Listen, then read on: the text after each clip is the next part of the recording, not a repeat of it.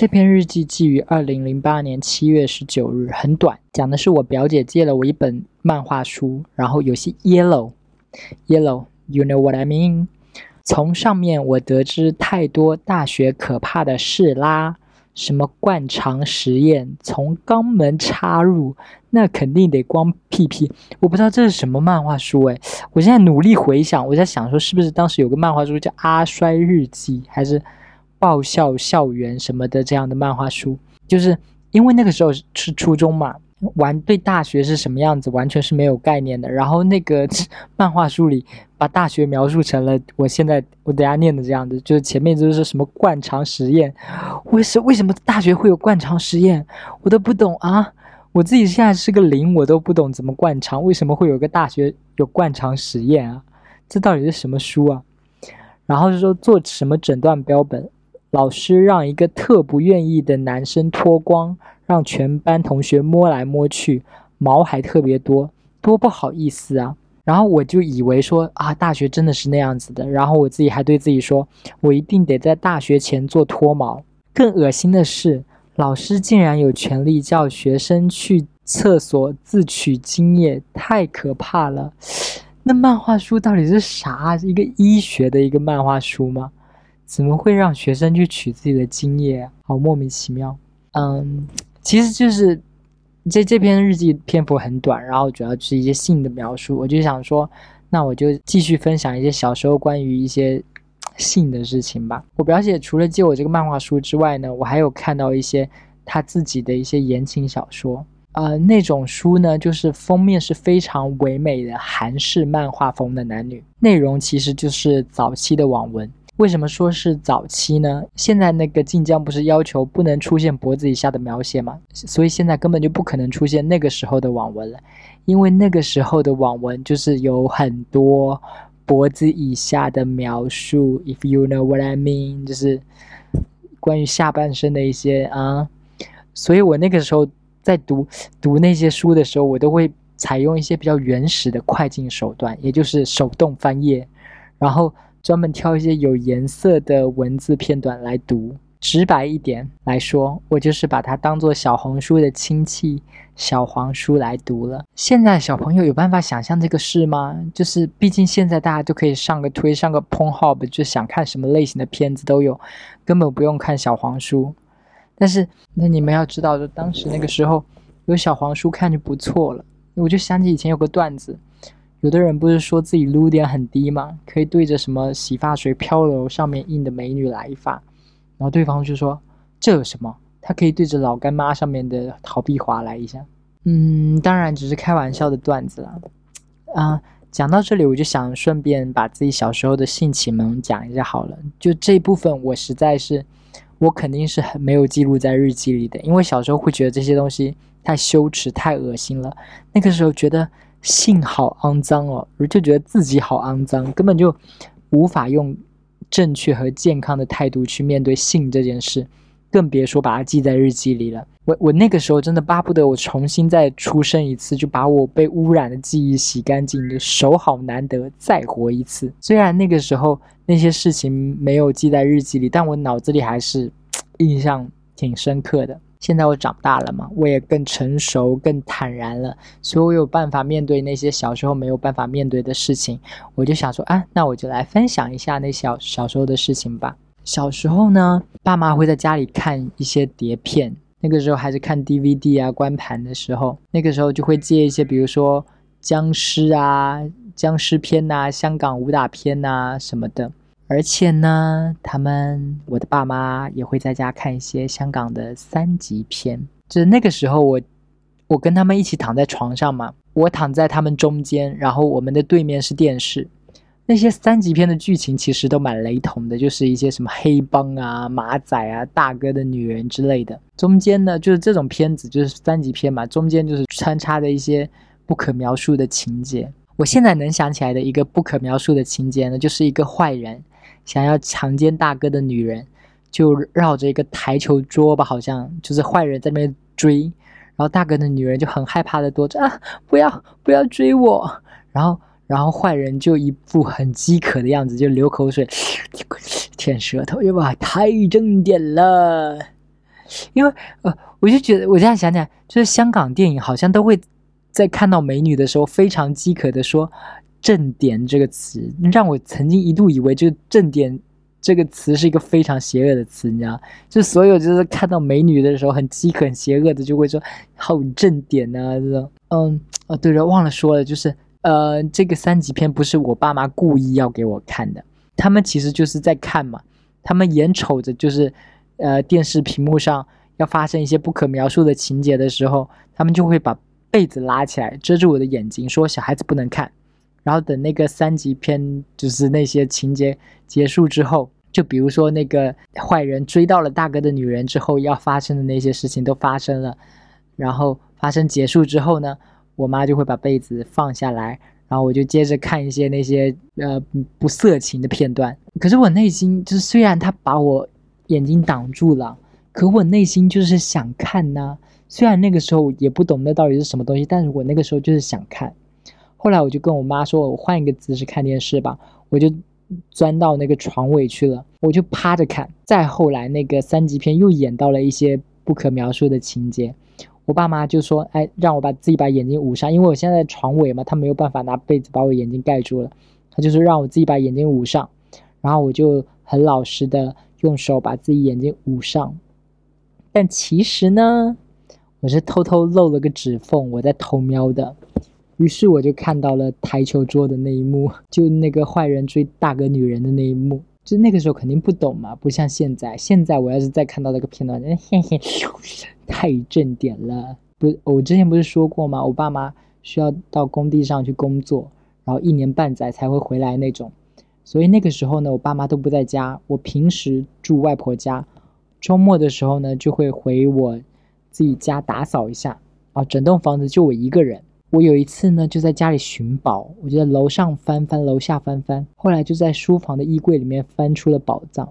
什么宝藏呢？那是一大袋的光碟，里面有很多就是我爸妈当时看的三级片的小电影。因为有些光盘是有封面的，然后你光看那个封面上面人赤身裸体的样子，你就知道这是什么东西了。就是想想也知道，就是我爸妈为了防止我发现这些东西，才把这些东西藏到书房里的。因为我们家放 DVD 机器的是放在二楼，电视也在二楼，但是他们呢，就是怕我发现这些碟片，就偷偷把这些碟片放藏到了一楼。我我当时一个人在家嘛，我发现了那一大盘碟片。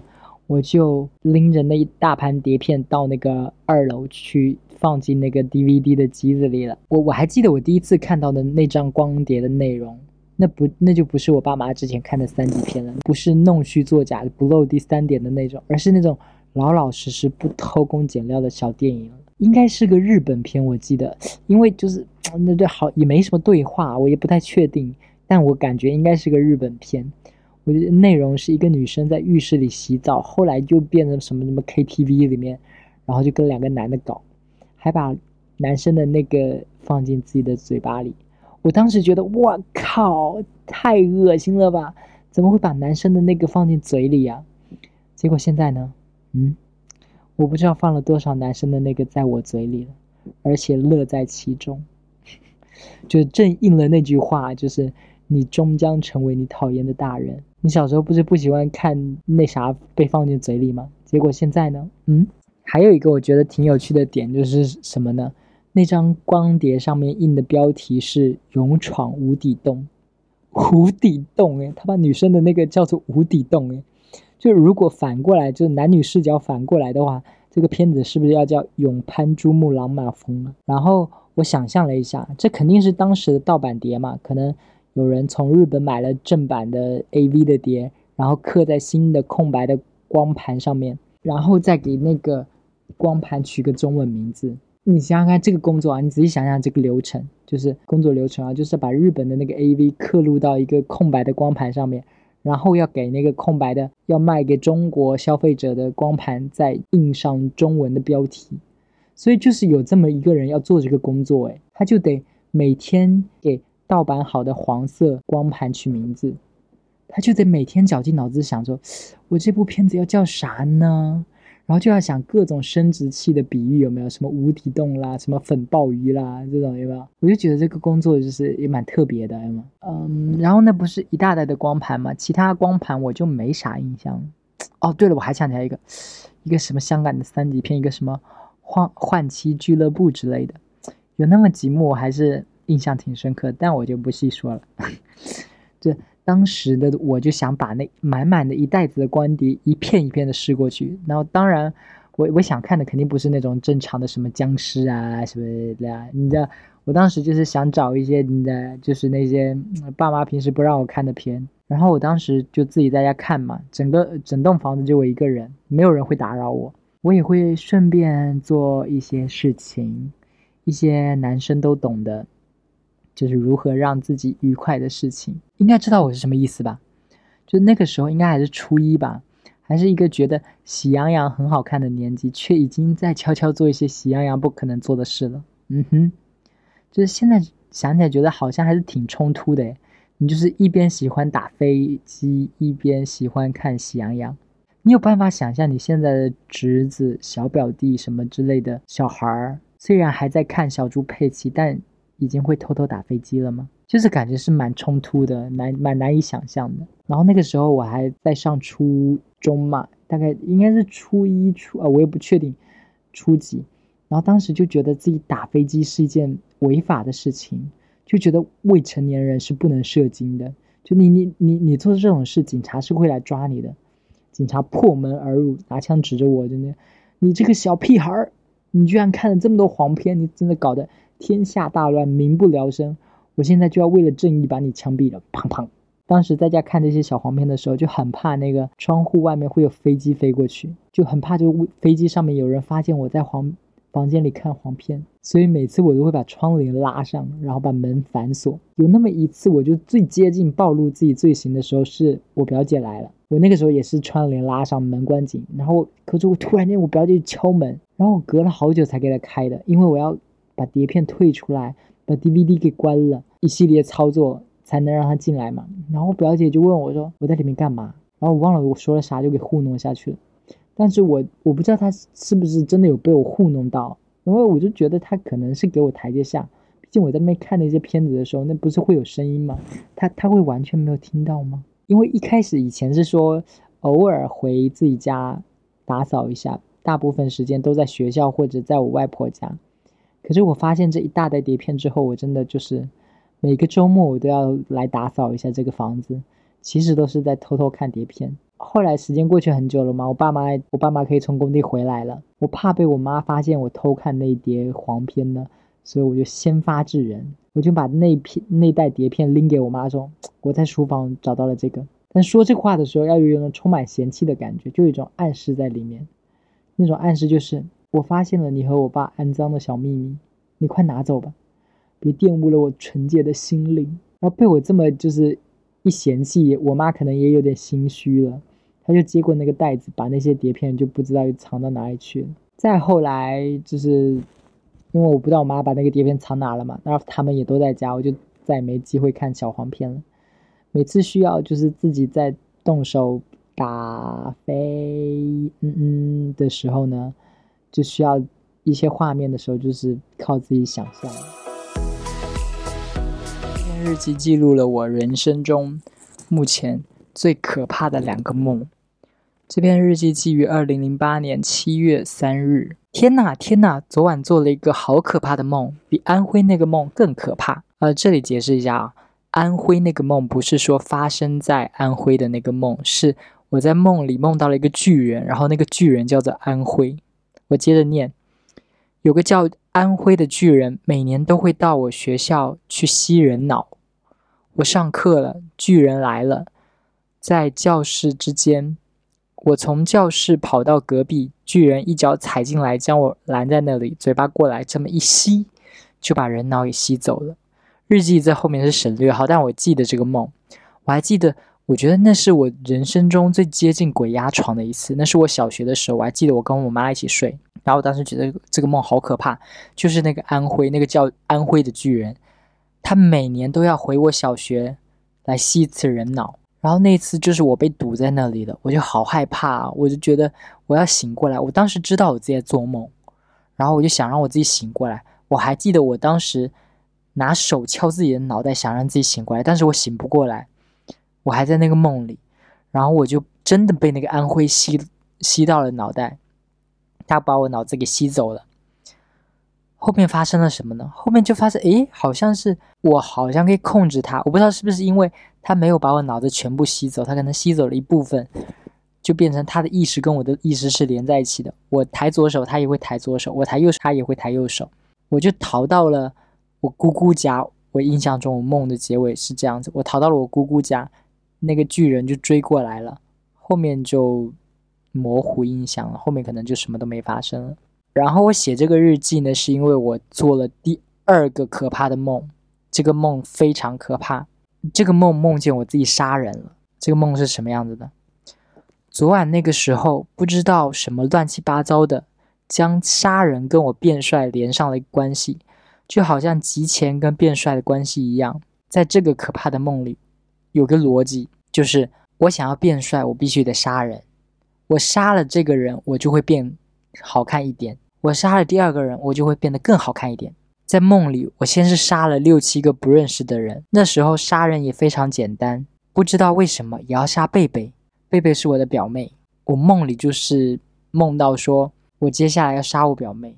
呃，应该不是说我要杀我表妹，好像是那个情境就是把我推到了那个我要杀我表妹，就是那是在一个好像我表妹在睡觉。然后我内心的驱使就是说我要变帅，我不要是为我要变帅，我为了变帅我要杀了我表妹，好像冥冥之中有一个人指引我说你要把他杀了，杀了他你就可以变好看。我就真的在梦里拿刀架在了我表妹的脖子上，然后我见你啊，天呐，我赶紧把手拿开，还好只是一个小口子。贝贝本来在睡觉，那个口子有这么长，那个这么长大概是两个指甲盖那么长，就是我在梦里把我表妹的。喉咙划开了一道口子，真怕会有血流出来。贝贝可能有点疼了，哭了，不知道怎么就结束了，真可怕！这真是我做过最可怕的梦了。我也记得这个梦，我记得我当时梦里真的非常恐慌，隐约就是非常害怕，说我把我表妹杀了，然后我我舅妈发现了，我担心的结果是我舅妈发现，这个对我来说是个很可怕的事，在当时那个年纪，就是。被舅妈发现我杀了她女儿是最可怕，第二才是我杀了人。嗯，对我做这个梦，你就知道我当时为了想要变好看有多疯狂了。当时真的是鬼迷心窍，真的是走火入魔哎，真的走火入魔。前段时间我去朋友家吃饭，然后他家在一个屋顶上面，有很漂亮的一个阁楼。我们在他屋顶上聊天，他还他还问我们说：“你们的人生有什么阴暗面吗？”我想了好久。我就觉得这个梦是我的阴暗面，就是我怎么会为了自己变好看去杀人？对我来说，这是非常，因为梦里的价值观其实是没有办法控制的。有的时候你在梦里就是会做一些毫无逻辑的事情，但是现实生活再来评判，就会觉得天哪，我怎么会做这种事？这真的是一件非常糟糕的事情。这篇日记呢是记于二零零八年七月二十五日，然后。也其实也是关于头发的了，因为我那个时候初三毕业嘛，马上就要上高一了，然后上高中就是要军训，我妈就跟我说，嗯，因为要军训了，然后就对有头发要求啊什么什么的，所以要让我把那个头发剪成平头，然后我一整个晚上都好郁闷，因为好不容易放假了，就是你可以不去学校，不被老师管那些发型，但是你因为又要军训了，然后又要把头发剪掉。然后那个对那个时候的我就会来说，真的是很、很、很纠结。我在日记里是这样写的：真是的，以前真的像个孩子，以为自己穿成什么样、长成什么样不重要，好好读书才是最好的。可是我现在太怕了，怕别人说我穿的难看，怕走过一群同龄男生。被比得很低，怕什么都怕。我不想剪掉头发，那样很傻，而且不一定所有人都会剪掉。但我也怕老师当众羞辱我，逼我剪掉头发，特丑那种。哦，我说的这个是什么呢？就是因为我们初中的时候发生过这样的事情，就是初中的时候也是会检查嘛，整个全校就检查你的什么仪容仪表啊。有的时候男男生头发就不是不能留太长，曾经发生过就是这种呃。那些老师觉得男生头发留太长，就直接一剪刀过去给你薅过去，也不给你修完整，就可能给你剪个大窟窿在那儿，然后你就得顶着那个坑坑洼洼的脑袋。回去自己再找理发师。我我我真的印象好深，因为我初中的时候，那不算是一个特别好的初中，然后大家其实都蛮有个性的。我记得有个男生那个时候就在戴戴耳钉，然后班主任就是直接把他的耳钉扯下来，然后他的耳朵就流血了。后来班主任可能班主任是个女的嘛，班主任就是觉得自己可能有点狠了，然后就说：“那你去医务室吧。”还有一次是一个班花啊，这个班花真的是跟很多人都吵架，就是那个跟英语老师吵架，对英语老师吼说：“你不就是想说我骚吗？”的那个班花，她上我们班主任的课，班主任是数学老师，上班主任的课，嗯，那个时候有个规定是说女生不能披头散发，反正就是说一定要把头发扎起来。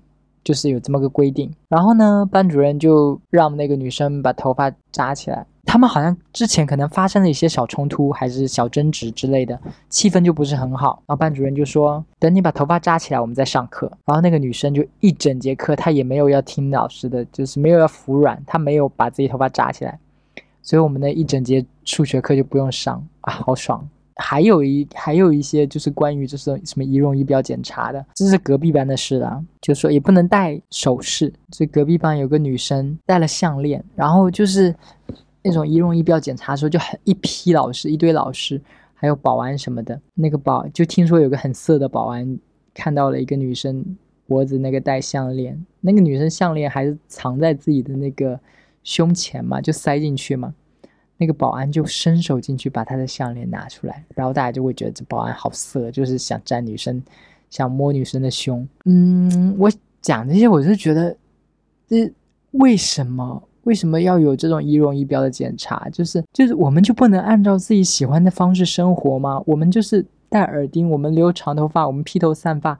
我们戴首饰，我们没有妨碍到任何人啊！我都不懂为什么一开始会有这些规定。是我头发每长长一寸就会有十只男人级的企鹅死掉吗？是我头发染个色然后臭氧层就会破洞吗？我戴个耳钉，太平洋是会发生海啸吗？就不是啊！我就想着为什么会有这些校规或者什么东西，就一定是某个愚蠢的校长或者某个有权力的校领导之类的人，他就说：“哎呀，小杨这个头发。”挺特别的嘛啊，他有个性了。作为一个学生哈，我是觉得学生留这样一个头发不太合适嘛啊。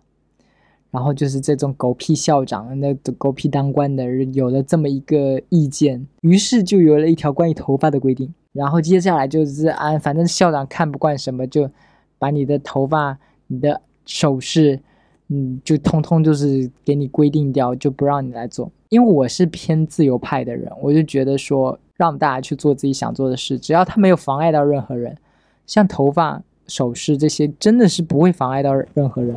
你为什么要管他？我相信有一部分人会想要反驳我，然后他的论调可能会是说：如果你把心思都放在外表上了，怎么还能用心读书呢？可是这个逻辑是不对的，就大人们会严防死守，就不让我们按自己的喜好。来打扮自己，并不是说你堵住了，你控制住了我们的外表，我们就会把花在外表上的心思花到读书上。不是的，我们会花更多的心思考虑说怎么跟大人对抗。就我的，我现在这本日记就是很好的日子啊！我有多少纠结难过，都是因为大人要我剪头发造成的。就是如果我爸妈顺了我的心，让我就是留我想留的头发，让我做我自己想做的爱美的事情，其实反而才会省下更多心思来。这些心思反而有可能是用在读书上，而你就是严防死守的，就是控制我，控制那儿。我其实更多的心思是用来对付、处理、消化你这些东西，你知道吗？所以我就是想说，就是我就是想奉劝所有人，如果人家想让自己开心，然后他做的这个让自己开心的事又没有伤害到其他任何人，就让他做吧。我我我今天想起来就是。我今天刷微博还刷到一个关于什么二十七岁了换头像的那个自由的那个事情。哦，嗯，我来讲一下这个事情啊，就是一个女生什么二十七岁了，她想要换一个微信头像，换一个呃一个露背的一个女生的微信头像，但不是那个女生本人吧，反正就是一个露背的美女的照片。嗯，那个女生呢，二十七岁就想把这个当微信头像，她妈妈就来阻止她说不可以换这个头像。然后这个呃一个博主就问说，所以这个头像你们觉得合适吗？然后我看到底下一大堆评论，就是说如果是你个人号的话就可以，但是如果是对公的话就不合适，或或者说如果对公的话，我是你的同事，我会不想要看到这样的头像。我心想妈的你是谁呀？就是呀。我就我就很讨厌这种干涉别人的事情，是什么合不合适？嗯，我我不喜欢这个问法。什么叫合不合适？就是你喜不喜欢，这是最重要的。在我来说，你喜不喜欢最重要。你如果我就去想这说这个女生，如果你你自己比较吧，你觉得这个事情让你开心，那你去做，你不要管别人的看法。那些领导什么什么不顺眼啊，让他去死吧。他他不顺眼就不顺眼，他受着吧，他开除你再说吧。你想想，如果如果是那种会因为一个头像开除你的领导，他也不会是什么好领导。OK，然后就是我就觉得这个风气真的是很保守，就是说啊什么什么，嗯啊你这个头像一看就是就是评论里会有人说你这个头像一看就不是正经人，如果你想被别人误会成不正经的人，你就用这个头像吧。哦，你想说呃一个头像而已，就是一个头像而已。你想用什么就用什么吧，我们现在就是连头像自由都没有了吗？啊，就我露个背，我就是个荡妇了吗？那平时就是说不要荡妇羞辱，不要荡妇羞辱，现在就是啊，换个头像你就是不正经的人了。然后，然后还有人说什么，如果这是工作微信还是个人微信，这点我也是很想干，很想杠。就是我们有所谓的，呃，我应该并不是所有人都有两个号吧。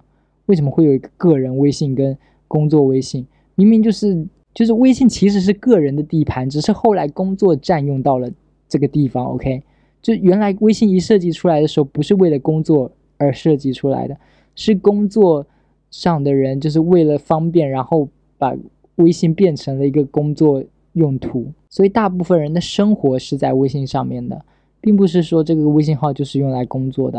然后我就觉得，哎。这这这个事情就跟我说的这个事情很像，就是如果你觉得换这个头像让你开心，对不？我应该换一个角度来说，就是如果对方觉得他换这个头像让他开心，而他换这个头像又没有妨碍到任何人，就不要阻止他吧，就让他去做自己开心的事，好不好？希望大家都能宽容一点，好不好？希望大家都能少管闲事，好不好？这篇日记记于二零零八年七月十日。日记一开头呢，有个题记，题记是什么呢？题记是萧亚轩当年拍的一个舒奈的广告的广告词。那广告词是：我的工作要求我时刻做到一百分，做个时尚达人，确保声线动人，每个动作都迷人。我记得当时这个广告我印象很深刻，然后我就觉得前面这段词好棒，我还特意抄下来，抄到日记本里来。刚刚我读到这个。广告词的时候，嗯，我就去网上搜了一下，就顺便看了一下萧亚轩当年的这个广告。看完了萧亚轩的广告，我又想，哎，好有年代感哦，就顺便搜了一下蔡依林的广告。然后刚刚一直看蔡依林从零几年一直到接近二零二零年的广告，一直看到现在，现在都已经晚上三点半了。嗯，接下来呢，就是这个毫无联系的这个广告词开场之后，接下来写的是什么呢？接下来写的是。关于第八号当铺的，我不知道在听的人，在听的你知不知道第八号当铺这个电视剧，也算是年代蛮久远的一个台湾的电视剧了，根据小说改编的。我后来还去读了那个小说呢，但是小说好像没什么印象。简单来说呢，就是一个有这么一个魔鬼在经营的当铺，可以在当铺里典当任何东西。你可以拿你的，不对不对，不应该说任何东西，就是魔鬼认为有价值的东西。它可以让你典当，然后给予你一些你想要的回报。比如说，我记得里面剧情有一个，就是一个妈妈想要自己的人生过得如何，她就典当了女儿未来十年的运气，然后她可能就这个妈妈就很幸运，然后可能得到她想要的，但是女儿就非常倒霉，做什么事都不顺。还有的人会典当掉自己的味觉啊。之类的，嗯，所以我就在想说，因为我这本日记我说过，这本日记就是想要记录我纯粹就是我想要变帅的心情。我就想说，如果第八号当铺真实存在的话，哎，不对，我还没讲完。就是第八号当铺存在的意义，就是通过典当的手段，一步一步的得到你的灵魂。第一步，你可能先典当了你的味觉，接下来你的贪欲驱使你去想要更宏大的东西，你就得向魔鬼付出更大的代价来换这个东西。最后，你把你的灵魂搭进去了，魔鬼的目的就达到了。OK，这是这 这么一个故事。然后我就在想说，因为我这段时间就是。我在记这个日记的期间，我一直就想要说我要变帅，要变帅，我就一直很期待说有什么奇迹出现。于是我就在想说，如果可以有第八号当铺跟我交易的话，我可以有什么东西去跟这个魔鬼交易，让他把我变帅呢？我知道这个答案我真的是好傻眼哦，就是太蠢了，就是怎么会觉得这个东西可以换得到变帅这件事？我现在在说我我准备用什么换我来变好看啊？我已经想好用什么方法了，用我的三本日记。我想要用我的日记来跟魔鬼交换，把自己变帅。还有的就是什么呢？就是如果还不够的话，就忘掉日记里的所有内容；再不够的话，就忘掉我跟两位朋友的友情。就是我们不是有个四人团体嘛，然后其中有两个排在比较后面一点，我就觉得说我可以忘掉。当年发生的事情，包括他们两个的友情，这就是我愿意付出的，为了变帅付出的最大的代价了。还说够了吧？够了吧？就是，请问，请问，请问这个零八年的自己，请问魔鬼要你这些东西是要干什么？你自以为这些东西很宝贵吗？啊，这些不痛不痒的东西，魔鬼是要来干嘛啦？如果魔鬼真的愿意收你这些东西让你变帅，那魔鬼就不是魔鬼，那魔鬼根本就是天使，好不好？整形医院还要收你一大笔费用呢，魔鬼就收你几本日记本，然后就把你变帅，你真的，嗯，真的脑袋真是是不是有点啊？